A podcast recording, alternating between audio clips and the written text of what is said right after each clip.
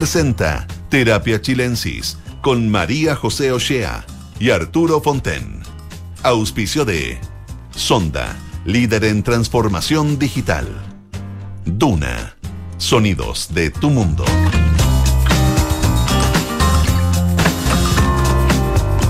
¿Qué tal? Muy buenas tardes a todas y todos quienes nos escuchan hoy en nuestro programa Terapia Chilensis de Radio Duna. Hoy tenemos un especial invitado aquí en nuestro estudio, ¿cierto Arturo?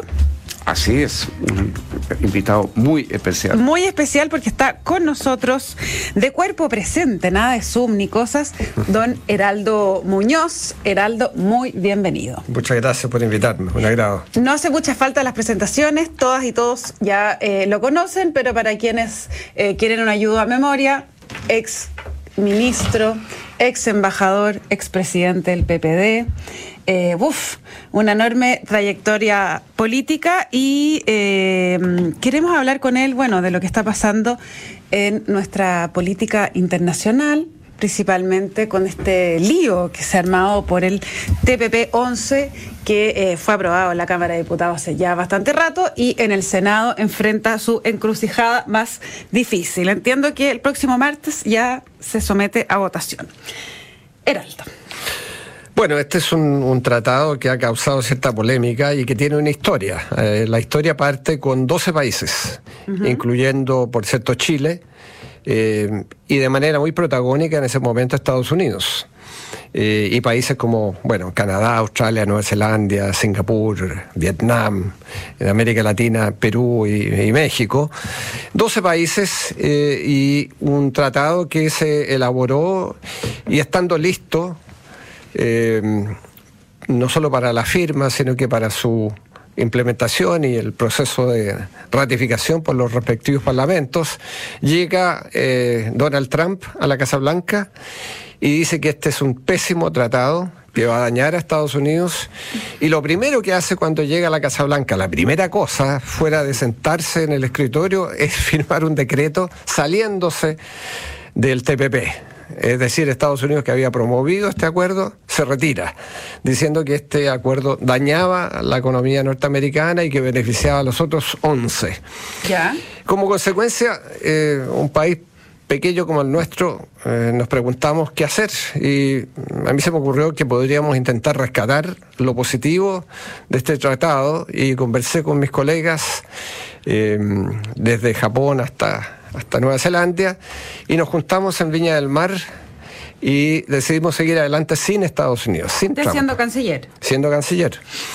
Y em, eh, como consecuencia removimos 20 normas que Estados Unidos había colocado en el tratado, eh, la mayoría de ellas sobre propiedad intelectual, y reforzamos eh, los elementos progresistas.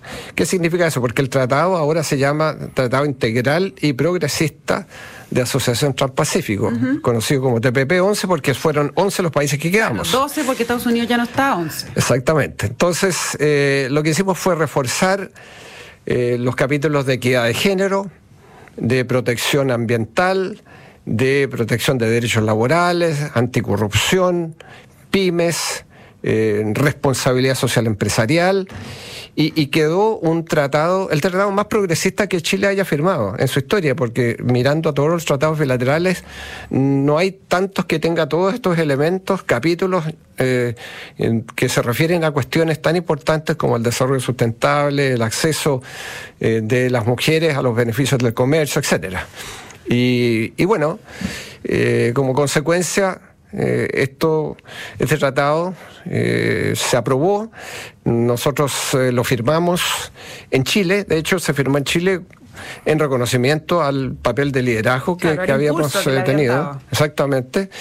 Y paralelamente, a propósito, esto casi es bastante desconocido, firmamos una declaración conjunta, solamente Chile, Canadá y Nueva Zelanda, comprometiéndonos cada tres años a hacer una evaluación de el contenido progresista del tratado, a, ver acaso se estaba cumpliendo con todas estas cosas que estábamos diciendo. Eh, y bueno, eh, lo que vino fue que se aprobó en la Cámara de Diputados y diputadas y han pasado cuatro años desde la firma y ha estado en el Senado, donde se aprobó en la Comisión de Relaciones Exteriores, en la Comisión de Hacienda y en la de Constitución y falta el, el, plenario. Ahora, eh, eh, usted dice que eh, es el tratado más progresista que Chile ha suscrito o suscribiría, digamos, pero ese progresismo al parecer no le es suficiente a un, uno de los dos alas importantes del oficialismo, me refiero más bien a los partidos de apruebo dignidad incluso a otros que no están en la dignidad, incluso socialismo democrático, que no, no, han querido firmar porque no lo consideran lo suficientemente progresista.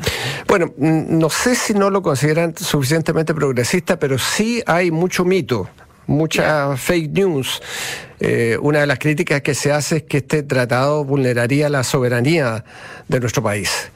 Lo que es absurdo porque se establece de manera muy categórica en distintas partes del tratado, es cosa de leerlo, eh, la, el derecho a regular eh, y de dictar las políticas públicas que el país soberanamente estime. Eh, y eso está establecido en, numerosos eh, párrafos del tratado, y tanto es así que se establece en, en, anexos y, de hecho también en el texto que el país receptor de inversiones puede discriminar respecto a esas inversiones extranjeras para promover objetivos legítimos de bienestar público, desde salud, pasando por educación, incluso se menciona la moral pública, o sea, el, ámbito eh, de eh, soberano donde el país puede dictar regulaciones y, eventualmente hasta perjudicar a esas, eh, a esas inversiones es bastante amplio. Entonces, eso, eso es bastante absurdo, además del hecho de que hay países progresistas como con gobiernos progresistas como en el caso de Nueva Zelanda, en el caso de, de Canadá, ¿Para qué vamos a hablar de Vietnam, un país socialista, que, han, que han ratificado ya este acuerdo y no son países que quieren entregar la soberanía? Ya, entonces, ¿Mm? entonces para usted, que está ahí, que conoce muy bien eh, de qué se trata este tratado, cuáles son los alcances que tiene, ¿qué es lo que subyace a esta discusión? Si es que estamos hablando que aquí son mitos que se tejen, ¿es una definición de hacia dónde va la conducción política del país? ¿Es quién gana, si gana socialismo democrático o si gana pro dignidad? ¿Cuál es la tensión? Bueno, puede haber algo de eso. ¿eh? Eh, quien gana pues, puede ser, hay mucho ideologismo. Em, yo creo que hay una, una percepción del fenómeno de la globalización que evidentemente eh, ha tenido un impacto de desigualdad en, en, muchos países, pero, pero este es un caso bien distinto donde hoy día en el mundo uno no puede andar solo porque eh, el mundo está muy difícil. Eh, la OMC, la Organización Mundial de Comercio, ya no está haciendo su papel, ah, hay confrontación comercial entre Estados Unidos y China, lo hay en Europa como consecuencia de las sanciones a Rusia eh, por la invasión rusa de, Ucrania, y, resulta que este grupo de países de Asia-Pacífico no es más ni menos que el bloque del futuro. Y, no creo que no hay un reconocimiento de eso. Y, a mí me, sorprende que las críticas sigan siendo, digamos, de los perjuicios supuestos de este tratado, cuando eh, países progresistas a los cuales nosotros queremos invitar, porque el gobierno, por ejemplo, ha hablado mucho de Nueva Zelanda, y Nueva Zelanda ratificó ya el, acuerdo, se está beneficiando de, este acuerdo, y sin embargo en este caso nosotros no hemos seguido tanto a Nueva, a Nueva Zelanda. Y, la, otra reflexión que yo hago es, ¿acaso todos estos países están equivocados y, están entregando su soberanía y, creen que esto es pura desventaja? Y los países que están en la fila, porque hoy día China ha hecho una solicitud de adhesión al tratado, que lo presentó esta solicitud el, año pasado, lo mismo ha hecho el Reino Unido y otros países como Corea del Sur, Tailandia, Indonesia, Filipinas, eh, han hecho lo mismo.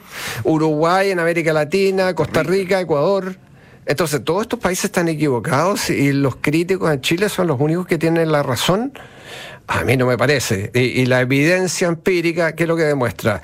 Que Chile se va a beneficiar, pese a que tiene acuerdos, que esa es otra de las críticas. ¿Para qué quiere un TPP cuando Chile tiene acuerdos bilaterales con cada uno de los otros 10 países? Sí, pero algunos de los acuerdos son muy antiguos, que tienen exclusión de productos, tienen altas, altos aranceles para los productos chilenos y esto va a significar un beneficio de acceso a exportaciones a mercados como Japón, como Canadá, como México y muchos otros y se calcula en un estudio del orden de, de 1.180 millones de dólares anuales en un momento de estrechez económica. No, estamos como para mirarlo en menos. No estamos como para mirarlo en menos. Y, y más importante que eso, yo siempre insisto en esto, este tratado lo que permite es lo que se denomina acumulación de origen, es decir, cadenas de valor.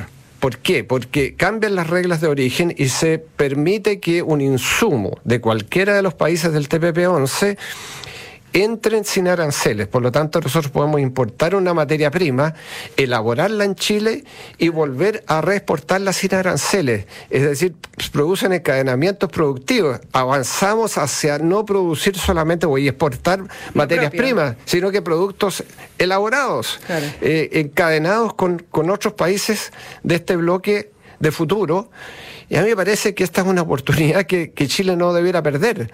Entonces, me parece que hay mucho ideologismo, que quizás haya un cálculo de quién gana, quién pierde en estas cosas, pero hay, hay 30 años de estrategias de apertura al comercio exterior que han dado bien resultados, buen resultado, que han creado empleo, que han creado nuevas áreas, nuevos, eh, nuevas exportaciones. A propósito, no se exportan solo materias primas.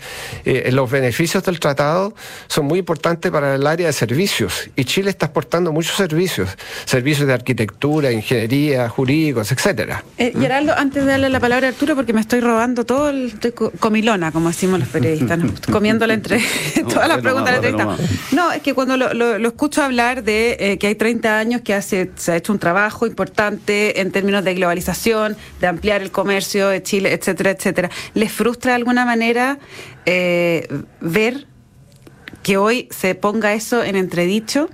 Porque usted, por ejemplo, es una persona que sí ha estado esos 30 años trabajando en ese sentido.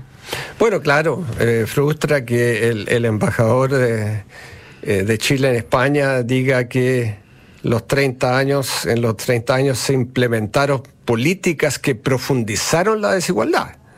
Eh, eh, eso en primer lugar eh, no se sostiene en la evidencia no solo disminuyó la pobreza, que, es una cosa, pero también disminuyó la desigualdad de ingresos medida por el coeficiente Gini, aunque quizás mucho menos de lo que a mí me habría gustado. Eh, los salarios reales aumentaron durante estos 30 años, la inclusión social, ¿quién puede negar? El propio presidente lo dijo en Naciones Unidas. Entonces, que un, que un embajador venga a negar lo que ha pasado, la evidencia real de lo que ha pasado durante los 30 años, claro que eh, eh, eh, molesta, fuera el hecho de que un embajador no pueda andar criticando al país y a, la fuerza que, que, integraron esos gobiernos y que ahora integran el actual gobierno y hacerlo en el país donde está acreditado. Eso es inédito. ¿Debiera salir usted, creo, si usted fuera Bueno, yo creo que el, presidente de la República es quien tiene eh, la autoridad y, él ha pedido que se le haga un llamado de atención porque además han salido algunas fotos que, que, yo creo que eh, se, conocen ya ampliamente. Entonces, aquí hay que tener un buen criterio y ser embajador de Chile, no, no de un conglomerado político. Eh, yo, yo creo que todavía eh, ese embajador no se da cuenta, pero esa crítica a los 30 años a mí me parece una, no solo injusta, sino, aquí no se trata de una cuestión de justicia, se trata de una cuestión de evidencia. Estos han sido los 30 mm. años más exitosos de, la historia contemporánea. ¿eh? Eh, le guste a algunos o no, pero, pero así ha sido, con bemoles, con mucho abuso, con mucha desigualdad todavía, en distintos ámbitos, pero un avance innegable. Mm. Sin duda. Fíjate que eh, avalando en la misma línea de lo que tú estás diciendo, si uno mira los datos del Banco Mundial, entre el año 90 y, el año 20, el GDP cae algo de 13 puntos. Si en los próximos 20 años nosotros cayéramos lo mismo, o sea, si se mantuviera la curva, la misma tendencia, nosotros estaríamos 20 años más con una desigualdad similar a la que tiene hoy Suecia. Para una idea del, claro que cayó de 57 a, a, 44 el GDP en, estos, en estos 20 años. O sea, es una caída muy significativa. Y si tú proyectas eso, nosotros podríamos estar en 20 años con la desigualdad que tiene hoy Suecia. Eh, lo cual es bastante decir, digamos. O sea, eh, eso, eso refuta bastante, me parece, la, imagen que hay. Y en esto hay una cosa bastante, no solo en el embajador, yo creo que el embajador, eh, claro, por ser embajador llama mucho la atención lo que ha dicho, pero está muy instalada la idea de que estos 20 años profundizaron la desigualdad y, como tú dices, es falso. Ahora, eh, yendo al tema del, TPP-11, del cual tú eres considerado el verdadero padre, porque la verdad es que el tratado estaba muerto. no, sé si quiero tener ese hijo. ¿Cómo que no? Si lo ha defendido todo el rato y ahora no lo quiere tener. No, pero es, que, la verdad de las cosas. No, es, complejo. es muy, un alumbramiento eh, complejo. Digamos, lo haces con mucha prudencia diplomática, pero, pero, pero todos sabemos que el tratado estaba muerto. Cuando Trump se retiró, daba la impresión de que eso no tenía ningún destino y tú lo tomaste y lo hiciste revivir y por eso se firmó en Chile. Y en ese sentido, yo creo que es claro que tú eres el padre de esto. Ahora, este ideologismo con el cual tú dices, es la palabra que tú has usado, que, de, quienes se oponen, ¿qué, qué, qué explicación tiene para ti? ¿Cómo lo interpretas tú? ¿A qué se debe esta, este ideologismo con respecto a este tema? Yo creo que tiene, tiene que ver quizás con, con, un aspecto generacional, digamos, de que aquí hay una, una izquierda distinta, nueva, que llega y que quiere desconocer eh, lo que se ha hecho antes y que, y que tiene una, una visión además em, quizás confusa como, como la tenemos mucho respecto a lo que hay que hacer a futuro. El mundo ha cambiado eh, de manera tan significativa. Hoy día la, la economía mundial ya no es lo que era en el pasado cuando los factores fundamentales eran las materias primas baratas o la mano de obra o incluso el capital físico. Hoy día lo importante es el capital digital es la innovación, el conocimiento, son los datos. Mm. Ahí está la riqueza hoy, hoy, día y eso ha significado varias cosas.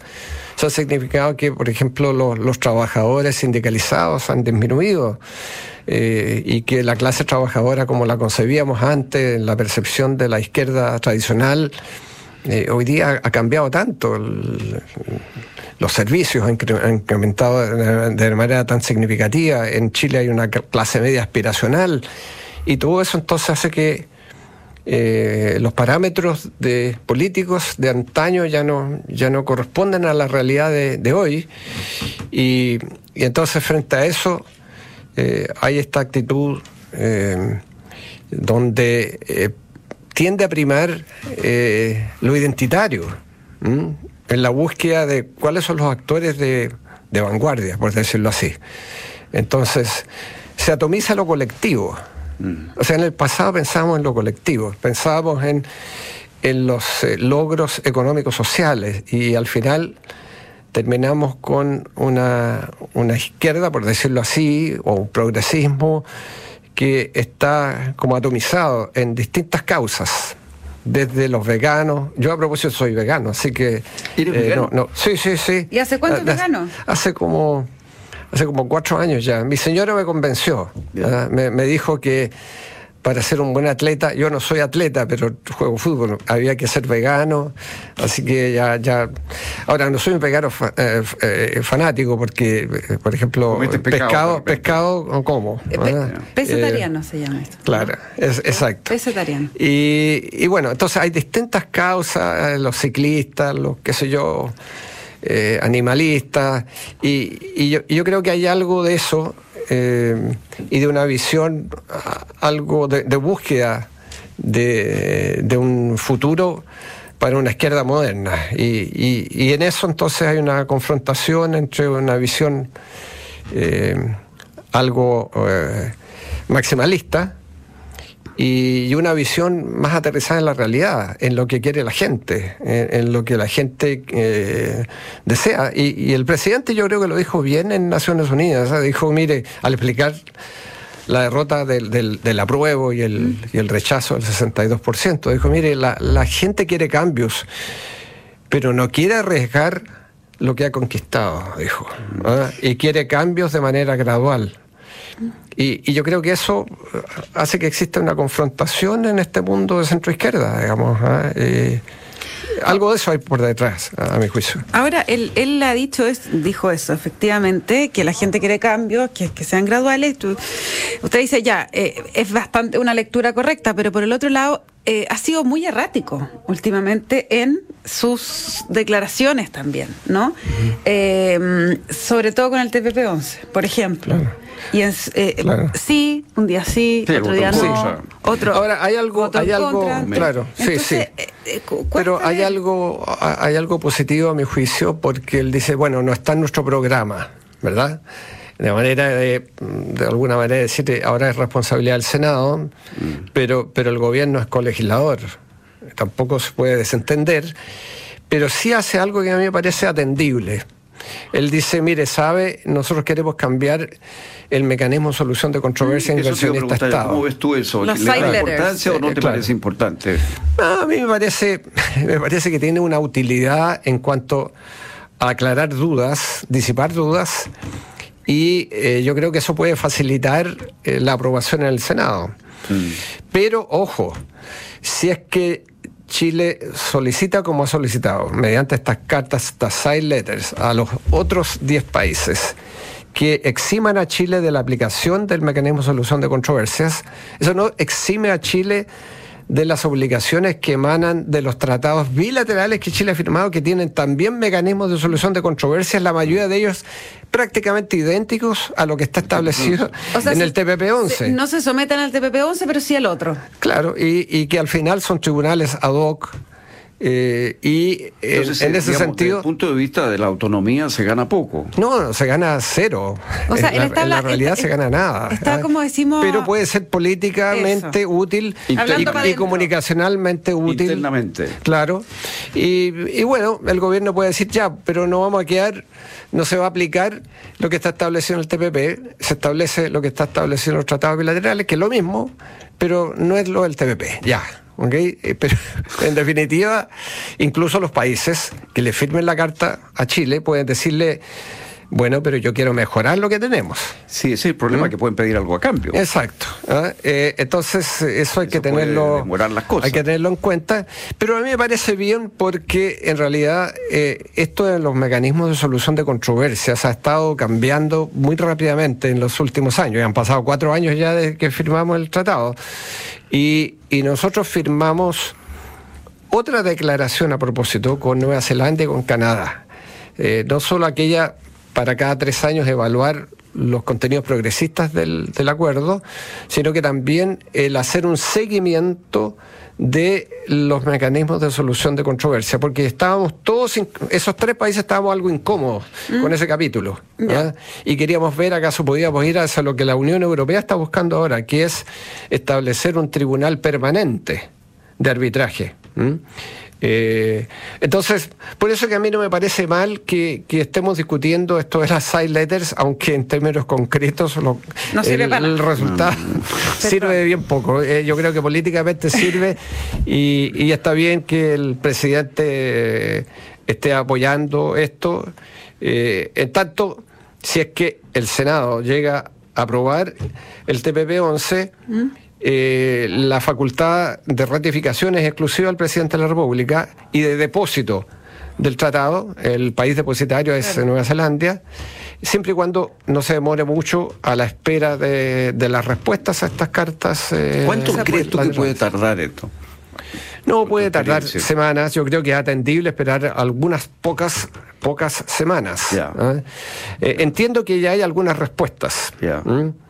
Eh, yo especularía que quizás Nueva Zelanda, quizás Canadá puede responder favorablemente. Especularía que quizás Japón no va a estar de acuerdo. Bueno, pero entiendo que ya hay algunas respuestas. No, no, no, por lo menos no conozco el contenido de esas respuestas y esperar a que lleguen las demás demorará unas pocas semanas. Eh, más allá de eso, si hay un escenario donde la próxima semana el Senado aprueba y el presidente dilata eh, creo que eso puede ser eh, complicado. y este tema de las ah. semillas, oye, que era una de las grandes objeciones de, de, Bueno, eso, el, el, único compromiso que está contenido en el tratado es que los países integrantes del TPP-11 van a aprobar el, el, el, UPOV 91, que es un, un acuerdo sobre eh, obtenciones vegetales. Y, Chile ya lo hizo el 2011. Entonces nosotros no, tenemos ninguna obligación y se refiere a las nuevas variedades eh, de obtenciones vegetales. Eh, nada del pasado. Y eso significa proteger a los, a los propios creadores chilenos que eventualmente desarrollen semillas eh, y que eso no sea apropiado por otros. Entonces, de hecho, es un resguardo para la agricultura chilena. Y, si fuera tan malo, exportadores agrícolas como Perú, como Australia o Nueva Zelanda no lo habrían aprobado. Y, Chile, como digo, no tiene ninguna obligación porque ya lo aprobó el, el 2011. Oye, ¿y tu, tu expectativa porque son algo de 3.000 productos ¿no? los que se benefician con esto. Eh, ¿Tu expectativa es que esto sea una inyección de inversión posteriormente? Bueno, eh, eh, claro, la, dimensión de exportaciones es alrededor de 3.000 productos o de líneas arancelarias. pero quizás lo más interesante es un estímulo a la inversión. Eh, y estos encadenamientos, insisto en los encadenamientos productivos que pueden ocurrir. Porque eso, ha sido poco destacado. ¿eh? ¿Ah? Eso ha sido poco destacado. Ha sido poco destacado y a mi juicio es más importante que el acceso de productos chilenos, ¿ah? que, es importante, como decía, son números significativos de ingresos, eh, pero estos encadenamientos productivos, cuando se está constituyendo este, este esta región Ah, imagínate que llegara a entrar China, que llegara a entrar Reino Unido, Corea del Sur. Y la pregunta es, ¿Chile se va a quedar afuera? Yo creo que esa es la pregunta que hay que mm. hacerse. ¿Nos vamos a quedar afuera de este bloque de, futuro? Eh, cuando el mundo anda tan convulsionado, eh, yo creo que esa es una pregunta que ojalá eh, las y los senadores se hagan al momento de, de votar. Heraldo Muñoz, lamentablemente se nos acaba el tiempo ah. del programa, pero vamos a tener que dejar pendiente una, segunda, una segunda patita. Muchísimas gracias por esta conversación en este día jueves de terapia chilensis, cuando queda un solo día para que se acabe el mes de septiembre. Muchas gracias por invitarme. Les cuento que la transformación digital de tu negocio nunca estuvo en mejores manos. En Sonda trabajan para que disfrutes tu vida innovando y desarrollando soluciones tecnológicas que mejoran y agilizan tus operaciones. Conócelas hoy. Sonda Make It Easy. Y no se vayan de Radio Duna porque a continuación viene información privilegiada al cierre y luego sintonía crónica Epitafios junto a Bárbara Espejo y Rodrigo Santa María. Arturo Fonten, como siempre, un honor compartir eh, este estudio contigo y Heraldo Muñoz. Muchísimas gracias. Muchísimas gracias.